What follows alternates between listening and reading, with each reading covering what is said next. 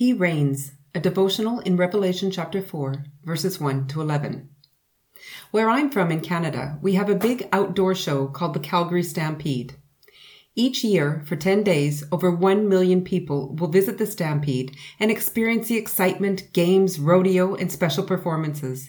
But two days before the Stampede actually begins, they have Sneak a Peek, where you can visit the Stampede early to see everything that is going to happen before the crowds come in for the main event. Revelation 4 is like Sneak a Peek. The throne is central to John and the book of Revelation. He mentions it 47 times and refers to it 77 times. While most of us focus on the seals, trumpets, and bowls, or on the strange beasts, the horses, the plagues, or the beast and his cohorts, John is focused on the throne.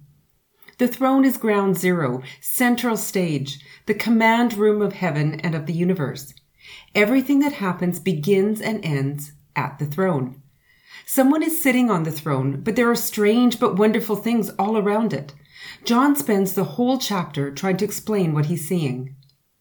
What I think we need to understand from this is the majesty of the scene and to remember that the throne has someone on it. The throne is not empty. Not just anyone can take it. It is occupied by God. We also need to notice that John doesn't go up or down to get to the throne room. He's not transported to another place or time.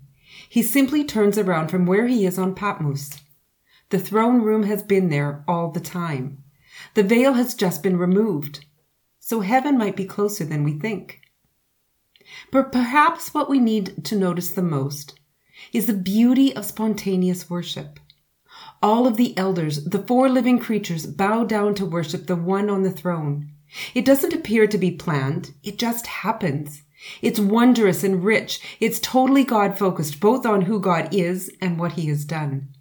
It is so heartfelt that it moves the entire body. The elders who were once seated fall to the ground. Worthy and holy is the one who sits on the throne. This is our God. This is where our prayers are heard every time we bow down to worship and pray together. Welcome to the throne room of God.